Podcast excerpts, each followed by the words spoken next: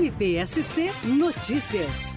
Parabenizo porque eu entendo que é muito importante essa criação de um modelo de enfrentamento unificado. Várias vezes o problema aqui de Criciúma é o problema que vai se repetir lá em Concórdia, que depois se repete em São Miguel do Oeste, que se repete em Blumenau. Então esse tipo de momento em que todos nós podemos colaborar para trazer ideias, para melhorar como um todo a nossa sociedade é muito saudável e terá sempre o apoio do Ministério Público.